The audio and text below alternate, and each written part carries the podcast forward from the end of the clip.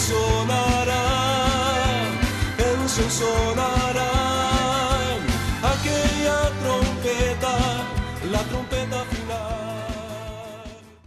La Iglesia de Cristo de los Ministerios Llamada Final en Phoenix, Arizona, presenta su programa Llamada Final.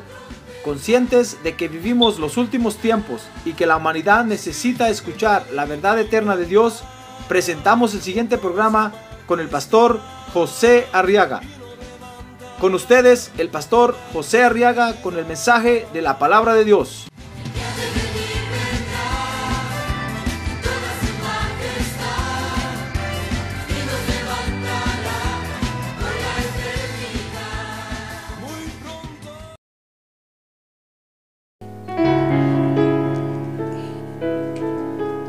Y vamos a, a estudiar la palabra de Dios ahora, hermano.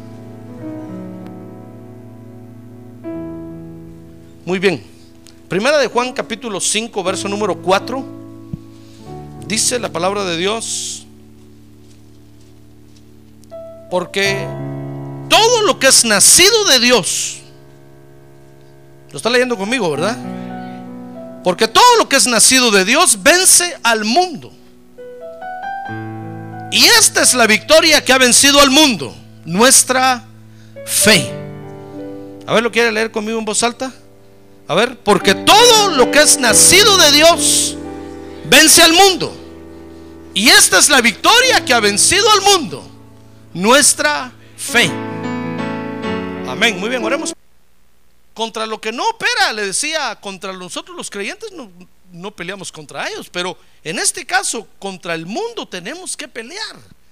Porque el mundo está operando en contra de nosotros. Este poder, fíjese hermano, puede contaminar a los creyentes a tal grado que nos puede esclavizar en esta creación. Si Dios permitió que usted naciera aquí en la tierra y que ahora viva aquí en esta creación, es porque Dios quiere lo bueno para usted. Amén.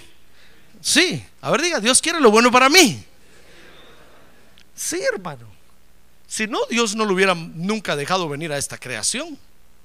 Pero Dios lo dejó venir a esta creación porque quiere lo bueno para usted. Tal vez usted dirá, bueno hermano, pero, pero entonces ¿por qué me mandó a una creación tan, tan llena de pecado, tan llena de problemas? Porque Dios había dispuesto ya a hacer esta creación. Y Dios no lo va a parar por nada del mundo, por nada. Se oponga quien se oponga. Y entonces Dios lo envió a usted a esta creación porque quiere lo bueno para usted. Entonces lo único que tenemos que hacer, hermano, es encontrar la forma de cómo vivir contentos en esta creación. Amén. Muy bien. Entonces, tenemos que pelear contra el mundo. Porque es un poder que opera hoy contra nosotros los creyentes. A tal grado le decía yo que nos puede esclavizar. Fíjese que cuando la Biblia habla de mundo, por ejemplo, en el Salmo 92, 92, perdón, en el Salmo 92, si usted ve conmigo, dice, antes que los montes fueran engendrados y nacieran la tierra y el mundo, desde la eternidad y hasta la eternidad, dice ahí, tú eres Dios. Note que el verso está diciendo tierra y mundo. Está hablando de dos cosas distintas. Aquí en el Salmo 92, aquí el original utiliza una palabra en hebreo para referirse a mundo que es taibalé. Porque se refiere a una parte habitada de la tierra. Por eso dice, antes que los montes fueran engendrados y nacieran la tierra y el mundo, porque entonces se está refiriendo a Israel como parte habitada. Entonces dice, desde la eternidad y hasta la eternidad tú eres Dios. Entonces cuando la Biblia habla de mundo, fíjese que en algunas partes está hablando de una parte habitada de la tierra. Y Mateo 5:15 dice que cuando la Biblia habla de mundo, se está refiriendo a veces a un conjunto de todo lo criado o existente. Por ejemplo, en Mateo 5:14, si usted lee conmigo, dice, vosotros sois la luz del mundo. Y ahí utiliza una palabra en griego que es cosmos. Lo que nosotros conocemos como cosmos. El cosmos es el conjunto de todo lo criado o existente. Entonces cuando dice vosotros sois la luz del mundo, está diciendo vosotros sois, la luz del cosmos, de todo lo criado, de lo que se ve y no se ve, de lo que se puede tocar y no se puede crear y no se puede tocar, perdón. Pero hay una tercera aplicación. Cuando la Biblia habla de mundo, también se refiere al sistema mundial, al sistema en el que estamos viviendo ahorita, al sistema económico, al sistema financiero, al sistema político, al sistema religioso, al sistema cultural. Son siete sistemas que componen el sistema mundial, que son las siete cabezas del dragón que Juan vio que está en el universo vio un dragón rojo con siete cabezas. Son siete cabezas que están en la tierra que componen el sistema mundial. Entonces, Mateo 13, 22 dice,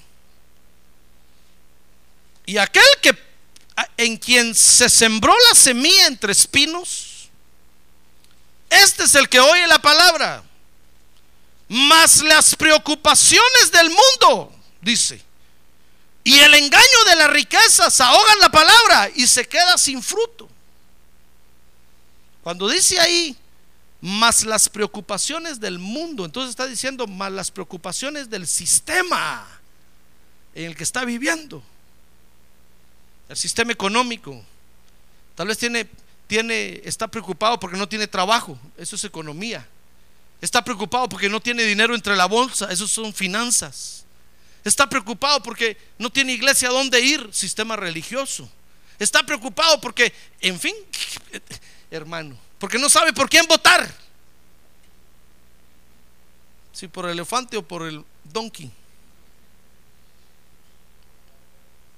Sistema político.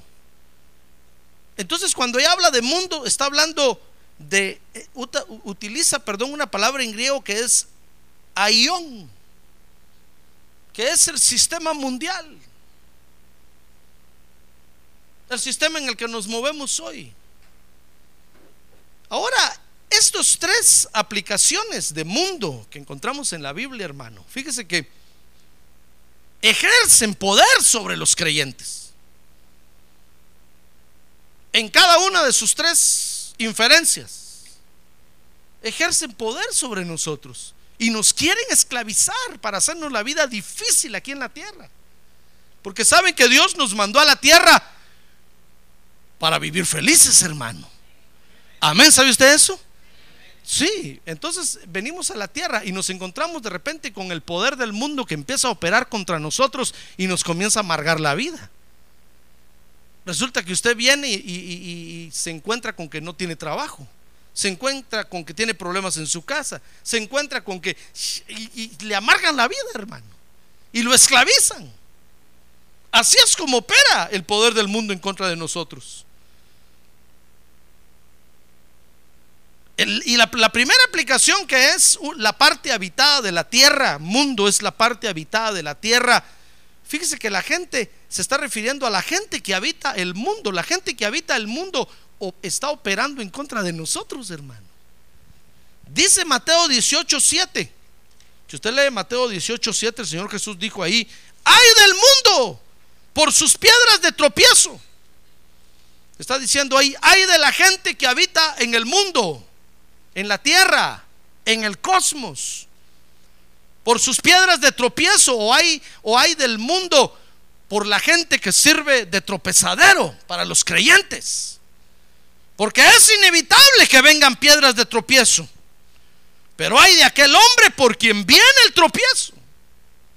Entonces mire cómo opera la gente que habita el mundo en contra de nosotros, hermano. Opera sirviéndonos de tropiezo. Entonces usted tiene que tener cuidado con la gente de afuera, hermano.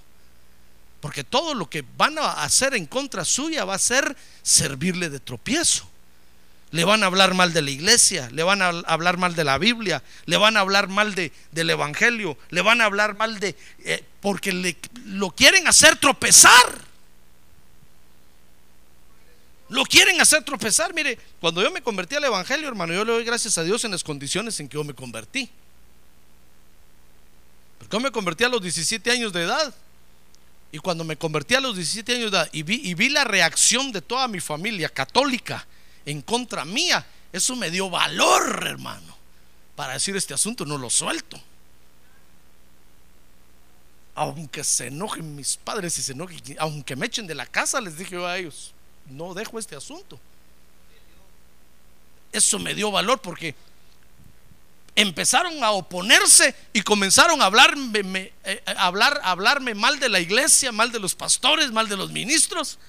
Comenzaron y me querían ser piedra de. Entonces yo dije, pues no voy a dar mi brazo a torcer, no voy a tropezar, no le voy a dar gusto a ellos. Voy a seguir en la iglesia y me voy a firmar en la iglesia. Y así lo hice hasta el día de hoy.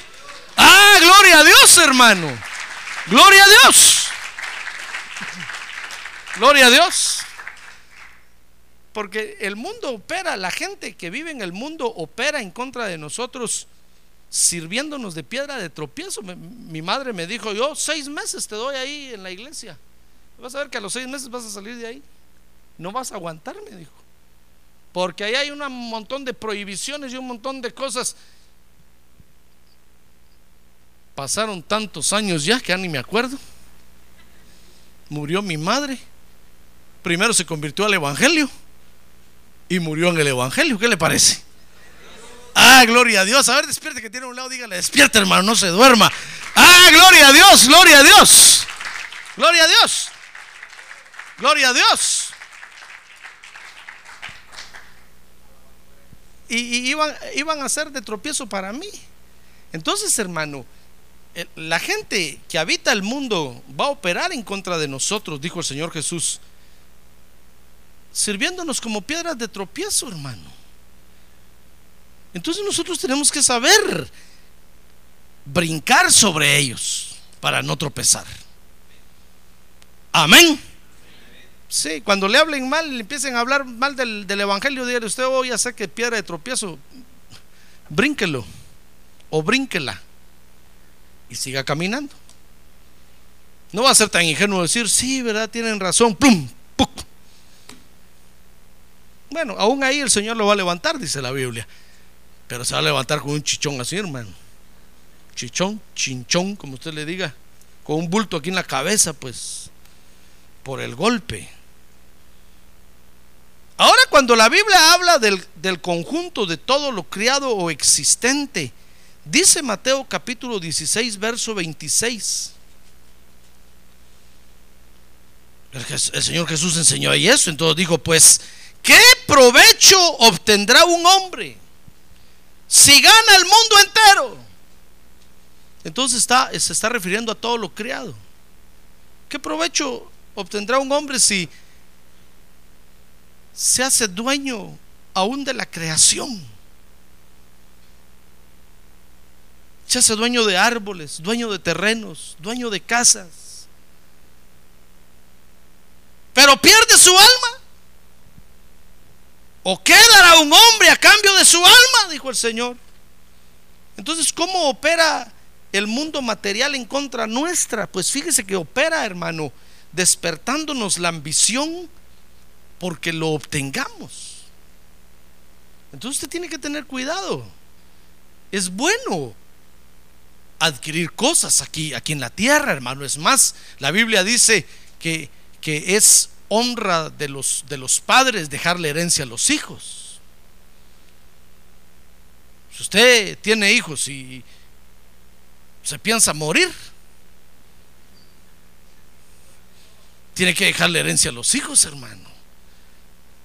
Tiene que empezar a hacer su patrimonio desde, desde que se casa, para que entonces le deje algo a los hijos, porque dice que tarea de los padres es dejarle herencia a los hijos. No dice la Biblia que los hijos deben de darle a los padres, aunque dice que los hijos deben honrar a los padres, hermano, pero, pero un padre no debe esperar que el hijo lo mantenga. El padre es el que tiene que darle al hijo siempre. ¿Qué le parece? Así, pastor, qué difícil está eso. Pues sí. Entonces es bueno adquirir cosas en la tierra. Pero no al grado, hermano, de volvernos ambiciosos, idólatras por lo material, porque eso está operando en contra de nosotros. Si nosotros nos dedicamos solo a lo material y solo a trabajar y solo a hacer dinero y solo a amontonar y acumular y amasar grandes fortunas y no se ocupa de su alma, digo el Señor, ¿de qué va a servir si al final vas a perder tu alma?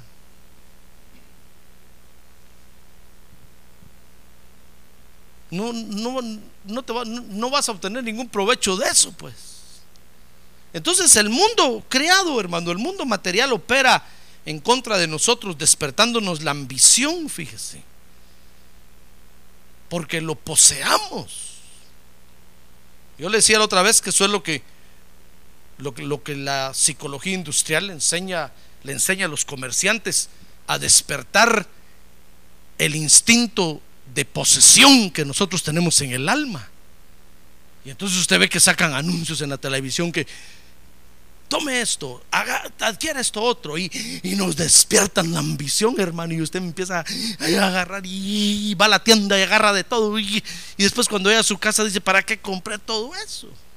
Y ahí va a devolverlo a la tienda otra vez. Ya ve que muchos se vuelven compradores impulsivos, es una enfermedad del alma, porque han alterado el instinto de, de poseer que tienen. Y entonces se degeneran. Entonces lo creado opera en contra de nosotros. Tenemos que pelear contra ese mundo, hermano, que nos quiere esclavizar nos quiere atar, ya ve cómo opera, por ejemplo, las tarjetas de crédito en contra de los creyentes, amarrándolos, atándolos.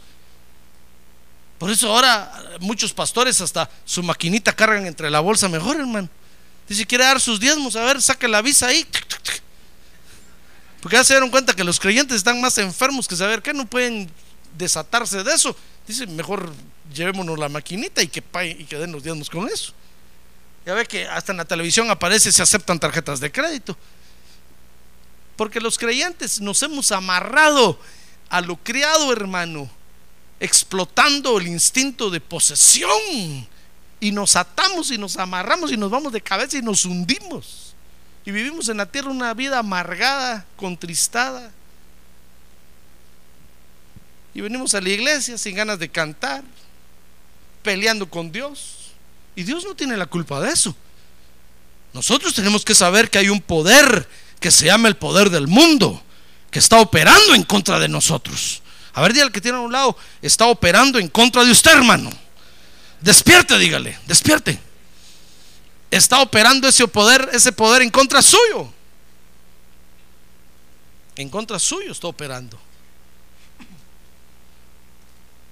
Y el sistema mundial, fíjese hermano, opera en contra de nosotros, dice primera de Juan 2.26. Mire qué gran batalla tenemos, hermano, y usted todavía se duerme.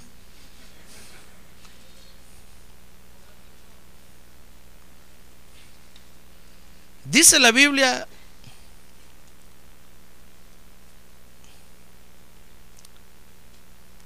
en primera de Juan,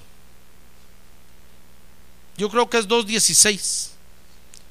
Ahora, hermano, busque ahí en la pantalla 1 Juan 2.16. Ahí está. Porque todo lo que hay en el mundo, dice. Mire el sistema mundial cómo opera. Ahora le estoy hablando del sistema, no de lo creado, ni de la gente que vive en el mundo. Mire, el sistema, dice, porque todo lo que hay en el mundo, en el sistema del mundo, la pasión de la carne, la pasión de los ojos y la arrogancia de la vida Mire cómo opera el sistema del mundo en contra de nosotros, hermano. Esto, mire, esto es una batalla a muerte. Yo no sé cómo estuvimos vivos nosotros, hermano. Ya se cuenta con, con, qué, con qué razón tenemos tanta aflicción en el mundo, hermano. Porque el poder del mundo está operando contra nosotros sin misericordia. Nos quiere despedazar nos quiere aplastar, nos quiere apachar. El sistema del mundo opera con la pasión de la carne, con la pasión de los ojos y con la arrogancia de la vida. Mira, ¿acaso no eso es lo que el sistema del mundo hace con nosotros? Nos levanta el apetito carnal, hermano. Nos abre los ojos, según nosotros, para ver bien. Según ellos, pues para que veamos nosotros bien. Acuérdense que eso fue lo que la serpiente le dijo a Eva. Dice que le mostró el fruto y cuando Eva vio que era, que era a los ojos. Siendo Eva dijo, ahora miro bien, no necesito lentes. Y el Señor Jesús vino en su ministerio a la tierra y le dijo a los hombres, saben, ustedes porque dicen que ven, ahora yo les digo que están ciegos. Pero el que diga que está ciego y no ve, ese ve. Pero ustedes porque dicen vemos, están bien ciegos, no ven nada. Mire, según el mundo, hermano, el sistema del mundo nos abre los ojos a nosotros. ¿Y acaso no nos levanta el ego, nos levanta el orgullo, dice, y la arrogancia de la vida, ¿sabe? Dice ahí, no proviene del Padre. ¿Sabe de quién viene eso? Ah, no, usted no está aquí, hermano. ¿Sabe de quién viene eso? A ver, despierta otra vez que tiene a un lado y le con todo respeto, hermano. Disculpe, ya es la enésima vez, pero es que usted se está durmiendo. Qué tarea la mía, hermano.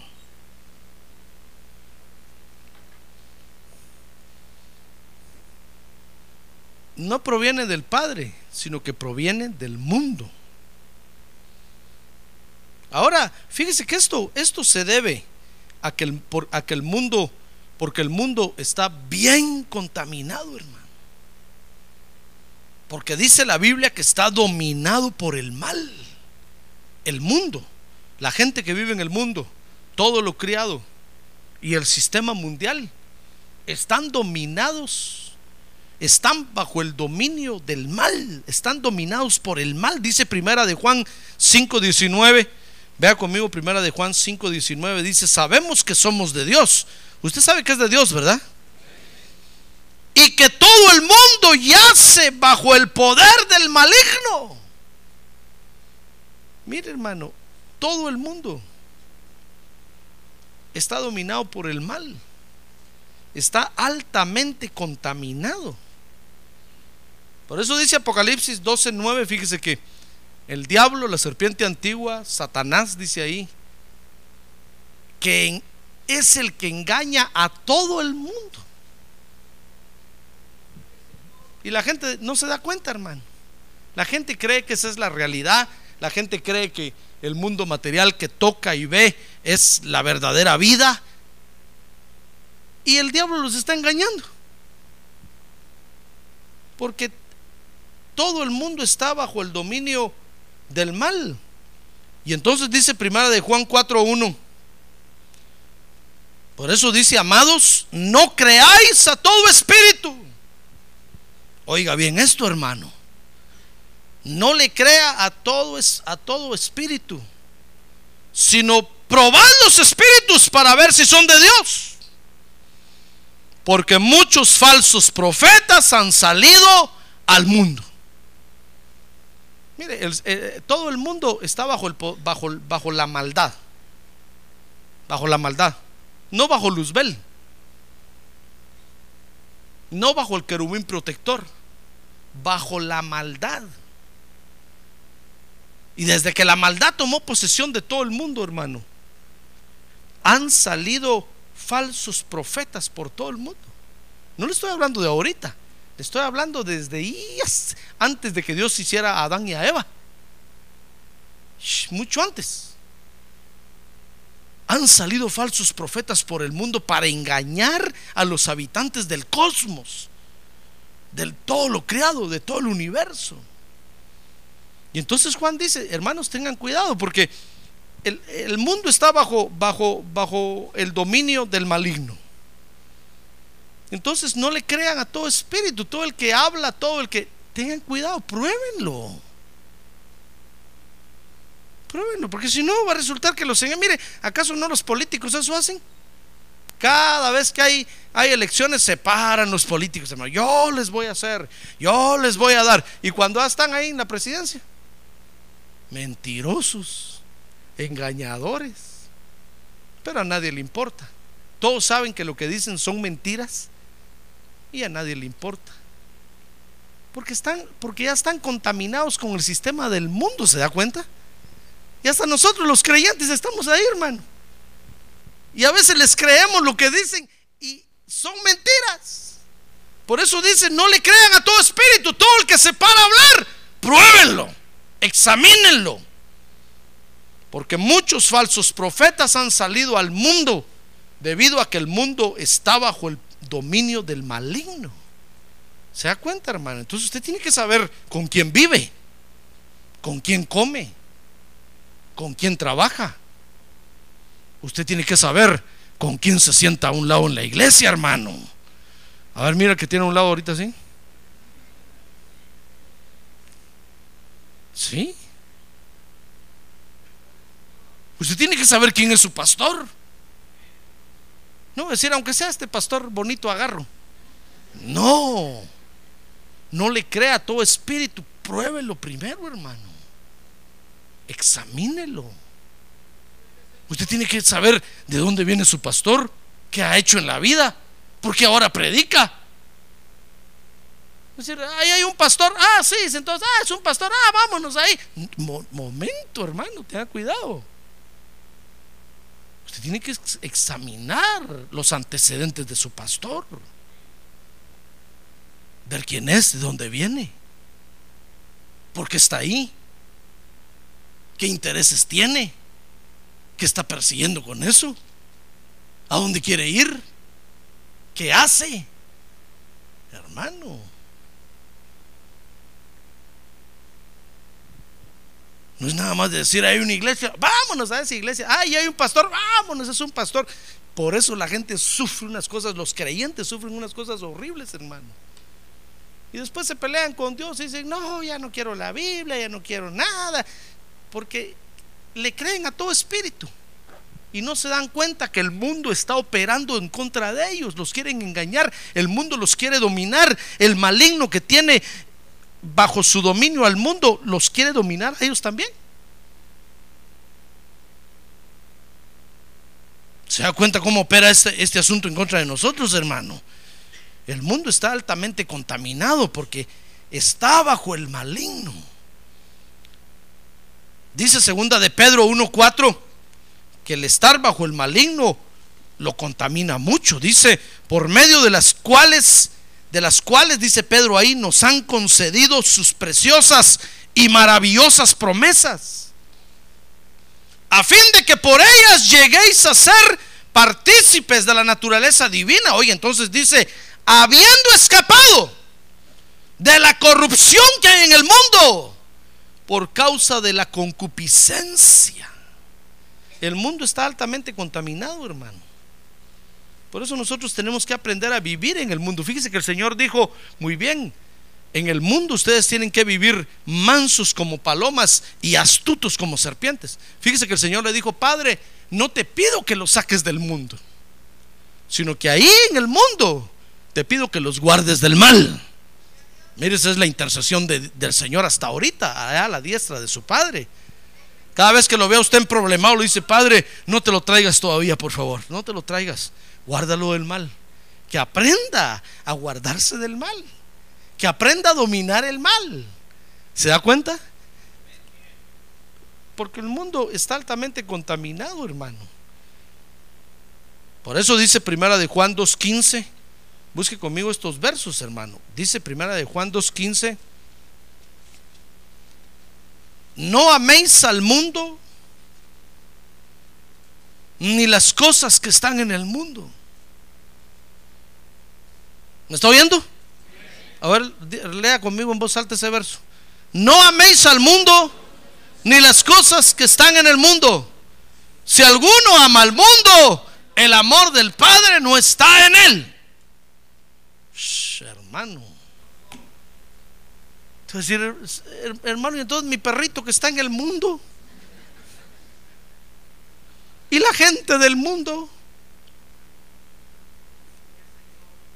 ¿Acaso no dice la Biblia que de tal manera amó Dios al mundo que dio a su, a su Hijo unigénito? Sí, sí.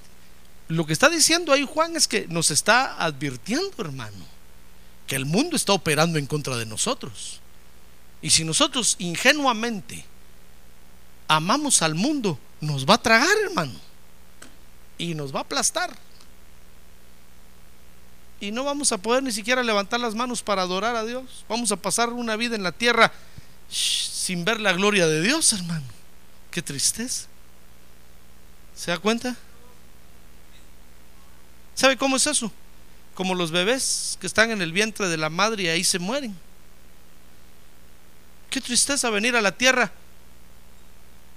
y no nacer, hermano. Después cuando usted lo mire a él, va a decir, entonces ¿para qué, ¿para qué fuiste a nacer si no naciste? Pues sí, va a decir, qué tristeza. Ir a la tierra y no nacer. ¿Se da cuenta? Es como, como las señoritas o los jóvenes que tal vez se mueren jóvenes y señoritas sin casarse y no tienen hijos. Es decir, fui a la tierra y no tuve un hijo.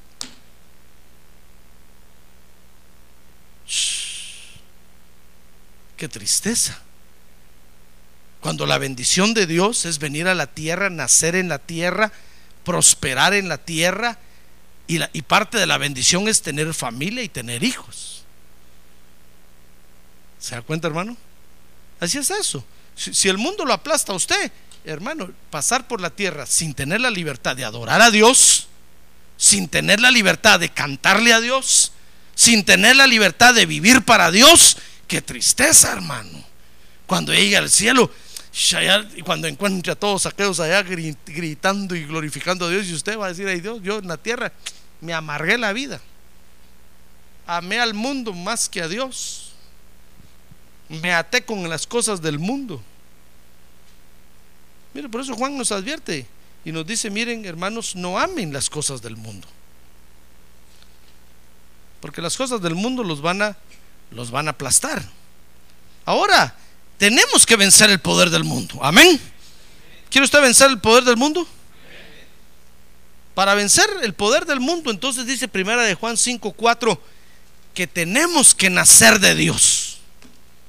Si no, no se puede vencer el poder del mundo. Lo primero que hay que hacer, dice primera de Juan 5:4 es nacer del poder de Dios. Dice, porque todo lo que es nacido de Dios vence al mundo. Mire el verso que leíamos al principio. Porque todo lo que es nacido de Dios, ¿qué? Vence al mundo. Es decir, bueno, pero si yo ya nací en la tierra, hermano, yo nací de Dios, pues dice que no. Usted nació de Adán. Usted en la tierra era hijo de Adán, no de Dios. Adán era hijo de Dios, dice la Biblia. Pero de ahí todos los que nacimos después de Adán eh, fuimos hijos de Adán. Usted nació en la tierra como creación de Dios, era hijo de Adán y Eva, descendiente de Adán y Eva, pero no hijo de Dios. Y entonces hay que nacer de Dios. Y para nacer de Dios, dice primera de Juan 5:4. Es sencillo, hermano. ¿Quiere, ¿Quiere saber cómo se hace? Dice, porque todo lo que es nacido de Dios vence al mundo. Y esta es la victoria que ha vencido al mundo. ¿Cuál es la victoria que ha vencido al mundo? nuestra fe. Entonces, ¿cómo se nace de Dios? Pues creyéndole a Dios, sencillo. Aquí en la tierra, aquí en el mundo, creyéndole a Dios, hermano. Si nosotros le creemos a Dios ahorita, vamos a derrotar al mundo. Dice 1 Juan 5:5 que para nacer de Dios, oiga hermano, esto es, esto es lo más importante de este asunto. Porque usted quiere vencer al mundo, ¿verdad? A ver, tomémonos un minuto para despertar al que tiene a un lado. Dígale, despierte hermano, despierte bien porque ahorita viene lo más importante. Está bien que se haya dormido todo lo anterior. Pero ahorita despiértese, sacúdase así porque viene lo más importante, hermano.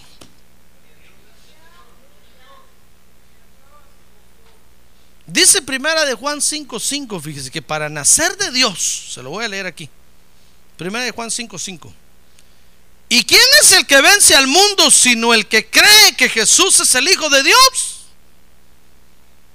Mire, para, para nacer de Dios hay que creer que Jesús es el Hijo de Dios. ¿Está fácil o no? Así- ¿Está fácil o no? ¿Verdad que está fácil? Pero entonces, ¿por qué muchos se enredan ahí, hermano? Mucha gente se enreda ahí. Y de ahí no pasa. Yo espero que no esté enredado usted ahí.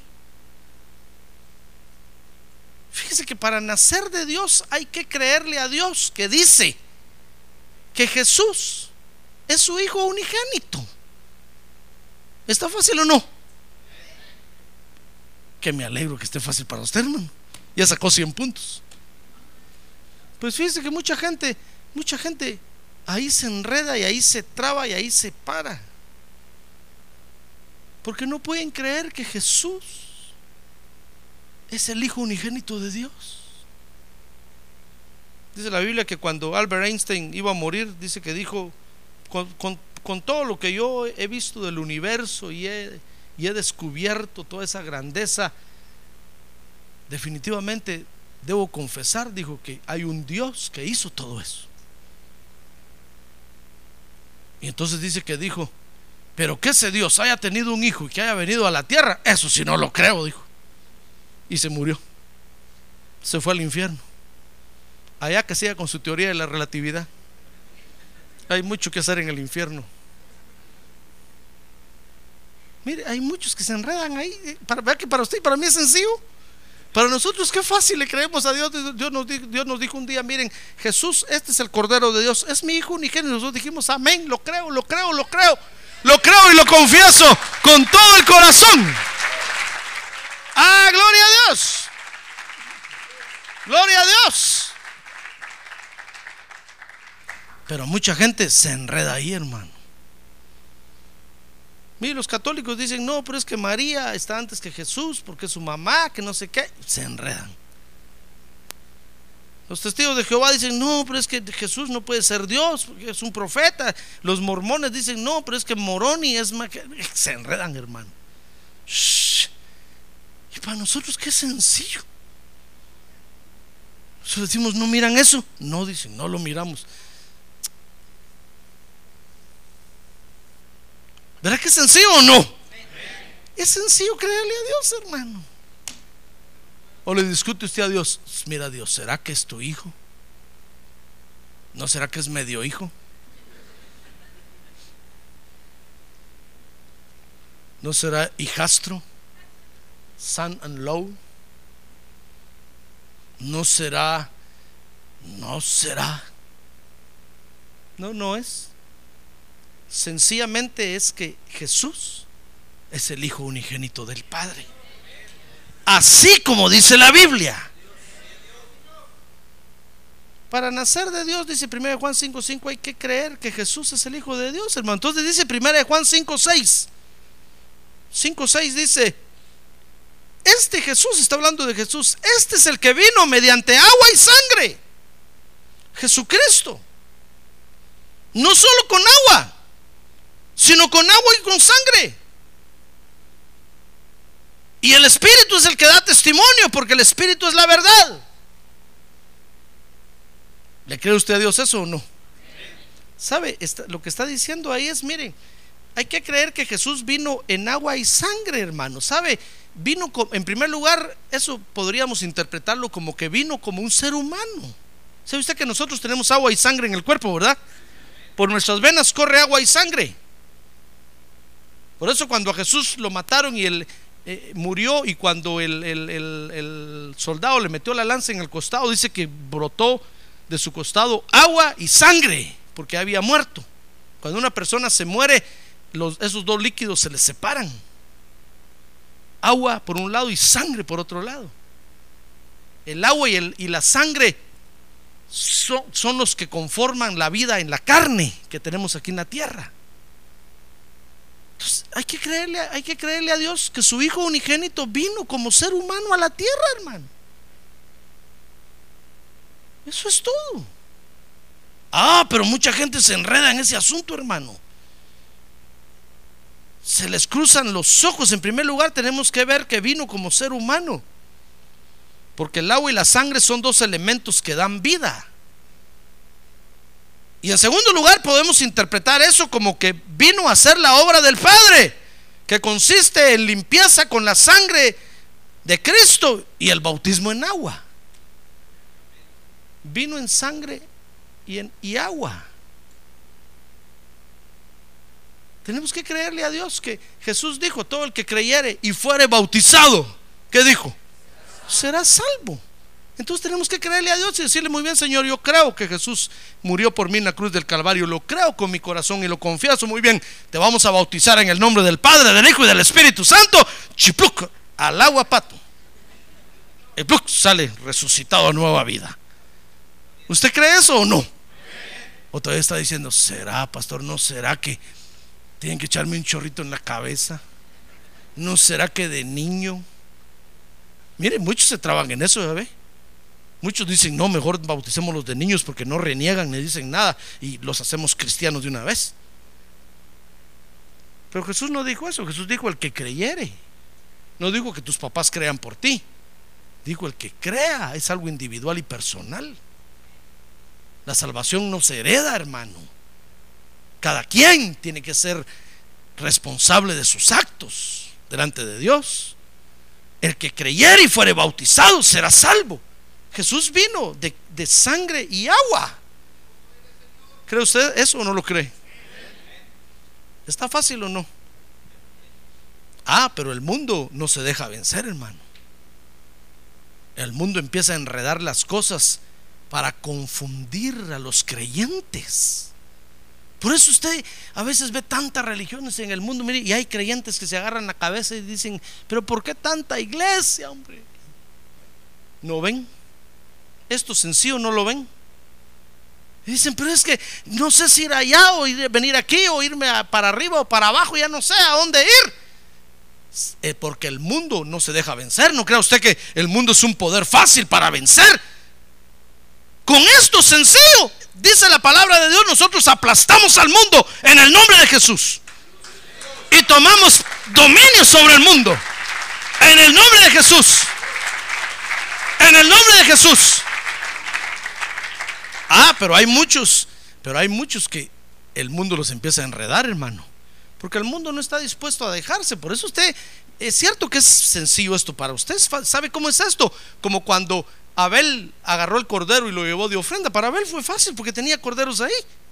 Dios dijo, "Qui- trágame una ofrenda, quiero un cordero. Con mucho gusto, dijo Abel, que agarró el corderito y se lo llevó. Pero Caín no tenía corderos, hermano. Caín dijo, nah, qué casualidad que pidió corderos. ¿Por qué no pidió frutos de la tierra? Dijo Caín, no, pues yo frutos llevo, si quiere frutos buenos, si no. Pero yo no le voy a comprar un cordero a Abel, dijo. ¿De qué cuenta? Si yo soy mejor que él. Y agarró los frutos y se los llevó. ¿Y quién agradó a Dios? ¿Caín o Abel? Abel, mire, para usted y, y- yo somos los Abeles, hermano. Por eso tengan cuidado, porque hay Caínes que lo quieren matar. Cuando alguien lo invite a un picnic por ahí, mire si no hay una quijada de burro atrás, porque lo- se lo quiere, se lo mandar al otro lado ya, hermano. Bueno, porque dicen que con una quijada de burro mató Caín a besos. Lo dicen, pues no lo dice la Biblia. Dígale, ¿por qué me vas a invitar al picnic? Porque hay caínes que quieren matar a los abeles. Mire, para usted y para mí fue fácil creer que Jesús es Dios. Y que tenemos que creer en Él y bautizarnos en agua con mucho gusto. Mire, yo acepté a Cristo de una vez al otro día al agua. Sin tanto pensarlo. Pero hay quienes dicen, sí, yo acepto, se bautiza. Dice, no, pero es que mire, usted tengo que esperar porque es que se empiezan a hacer bolas, hermano. Y se empiezan a enredar y se empiezan, porque el mundo no está dispuesto a dejarse vencer. Es cierto que para nosotros es fácil, pero tenga cuidado porque el mundo de repente por ahí lo va a querer enredar. Mire lo que dice segunda de Juan capítulo 1 verso 7. Bueno, solo un capítulo tiene el verso 7. Dice, pues muchos engañadores, oiga, pues muchos engañadores han salido al mundo que no confiesan que Jesucristo ha venido en carne.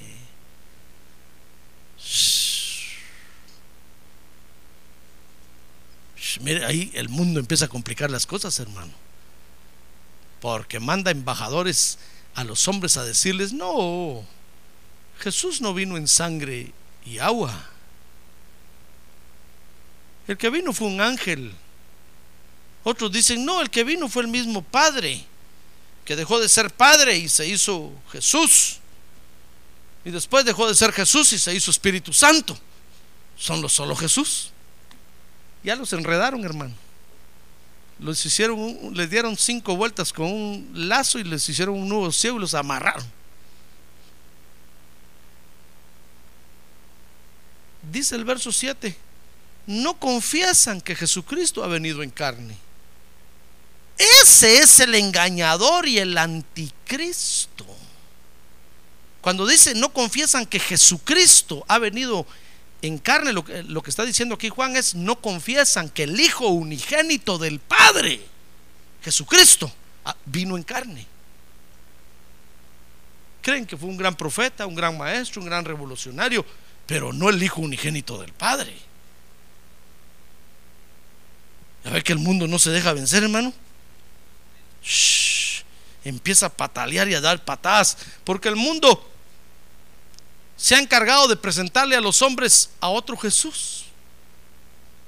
Ha tapado al verdadero Jesús y les ha mostrado la fotografía de otro Jesús. Y la gente dice, bueno, si es más fácil creerle a este Jesús. Aquel como es de difícil, no lo entendemos. En cambio, este otro, qué fácil es, y, y lo agarran, hermano. Si el mundo los engañó, el mundo los engaña. El mundo dice que fue el Padre el que vino, pero no el unigénito Hijo del Padre. Por eso dice primera de Juan 2:22. ¿Quién es el mentiroso? Sino el que niega que Jesús es el Cristo. Cuando usted le digan, es que Jesús eh, fue un hombre, mentiroso. Pero es que Jesús fue el mismo Padre que vino, mentiroso. Dice ahí, ¿quién es el mentiroso? Sino el que niega que Jesús es el Cristo. Ese es el anticristo. El que niega al Padre y al Hijo. Cuando usted lo traten de confundir diciéndole que es uno solo, que es el mismo, es la mentira del mundo, hermano. Es el, es el poder del mundo que quiere operar contra usted para confundirlo y aplastarlo bien. Usted dígale, no, la Biblia dice que hay un padre y hay un hijo. No dice que el padre es el hijo y que el hijo es el padre. Juan es claro ahí, dice, el mentiroso es el que niega al padre y al hijo. Mire cómo opera el poder del mundo, hermano. El mundo, mire, el mundo, yo termino diciéndole esto en vista de que veo que ya no aguanta usted. El mundo, hermano, el mundo opera confundiendo a los creyentes para amargarlos en la tierra y que vivan una vida miserable, que vivan una vida dependiendo del mundo dependiendo de las noticias que saca el mundo, dependiendo de las noticias económicas, dependiendo de las noticias financieras, dependiendo de las noticias religiosas. Así opera el mundo contra nosotros. Por eso tenemos que conocer este, este poder del mundo, porque tenemos que vencer al mundo.